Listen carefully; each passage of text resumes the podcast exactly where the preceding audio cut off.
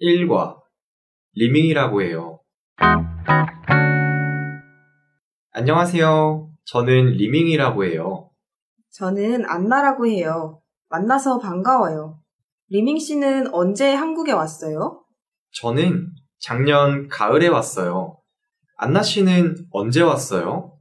저는 5개월 전에 한국어를 배우려고 한국에 왔어요. 한국어 공부가 끝나면 뭐 할 거예요? 고향에 돌아가서 취직하려고 해요. 리밍 씨는요? 저는 대학에 가서 경영학을 공부할 거예요.